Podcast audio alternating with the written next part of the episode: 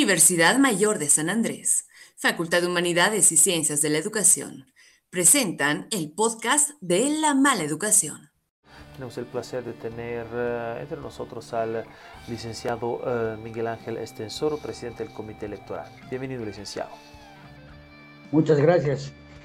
Quizás para empezar nos puede eh, resumir muy brevemente cómo se desarrolló este proceso de manera así cumplida e impecable. Bueno, en realidad nosotros como comité electoral fuimos elegidos el año pasado, en el mes de noviembre, ¿no?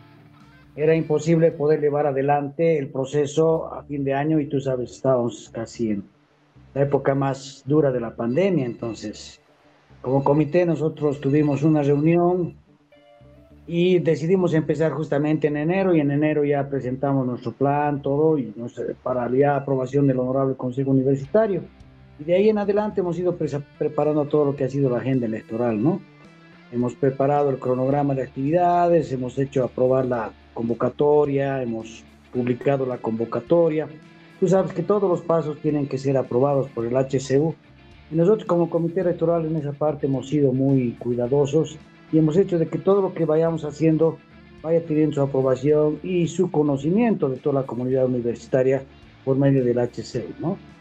Además de eso, que eh, como comité electoral también preparamos todo, hicimos incluso, eh, la, dimos la posibilidad a los, a los eh, candidatos de que puedan presentar sus propagandas en los diferentes medios que tiene la universidad, como ser la televisión universitaria, la radio San Andrés y el periódico de la cátedra, ¿no? Para, para permitirles que ellos puedan llegar a sus electores mostrando sus planes de trabajo y qué es lo que quieren hacer en cada una de sus, de, sus propuestas, ¿no?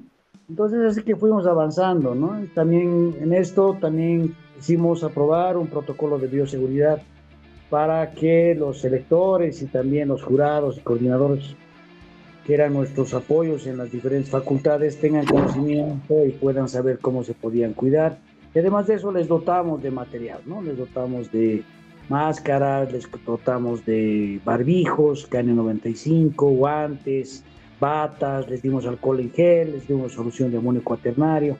Y bueno, como viste, realmente la elección tuvo muy buenos resultados. En la primera vuelta se presentó lo que vimos, ¿no? Se habilitaron dos candidatos y bueno, el doctor Zambrano no logró habilitarse y posteriormente ya solo quedaron el, ¿no? Oscar Heredia y el por Gonzalo Taboada y bueno, con ello se dio la, elección la anterior semana. Un trabajo difícil en una situación no ordinaria, obviamente, por causa de la pandemia. Sin embargo, quería preguntarle cuál ha sido su impresión de la respuesta de nuestra comunidad universitaria a este evento de las elecciones. Eh, había temor, ¿no? Es el temor que existe en la actualidad y bueno, desde que se inició la pandemia, Tú sabes que uno piensa que se va a librar del virus, pero vemos que el virus va mutando, va mutando y cada vez está volviendo más virulento, ¿no? En términos de cuantificación de la capacidad de producir enfermedad. Y eso produce mucho temor en la gente, ¿no?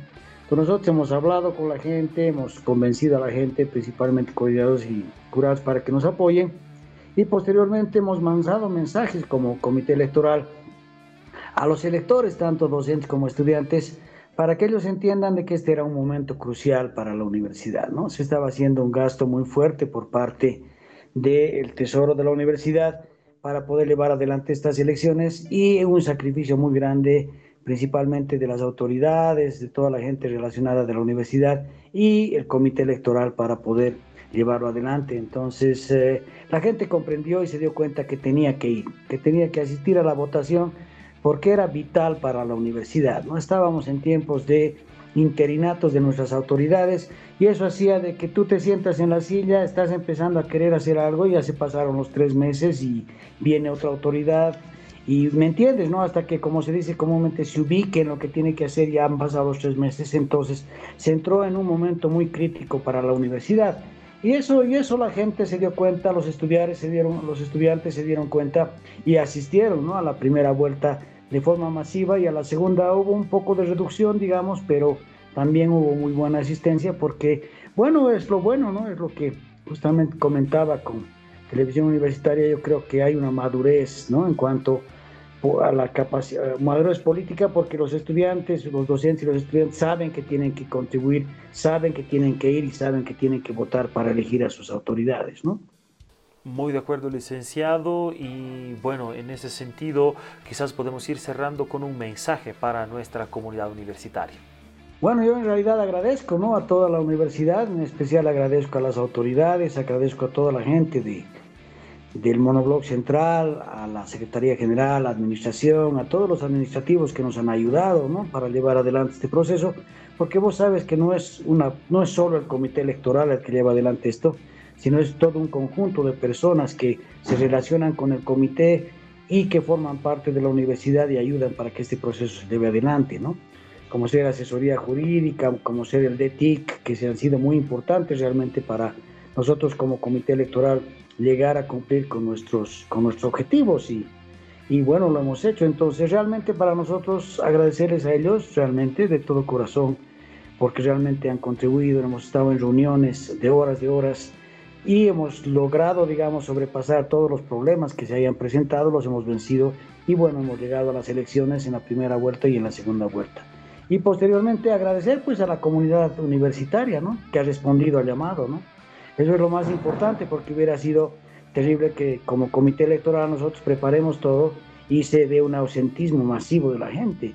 Más bien se ha dado una presencia masiva de la gente, ¿no? Entonces, como te decía, eso muestra realmente la, la eh, madurez política y democrática que tiene la gente que en estos momentos está dentro de la universidad, tanto docentes como estudiantes, ¿no?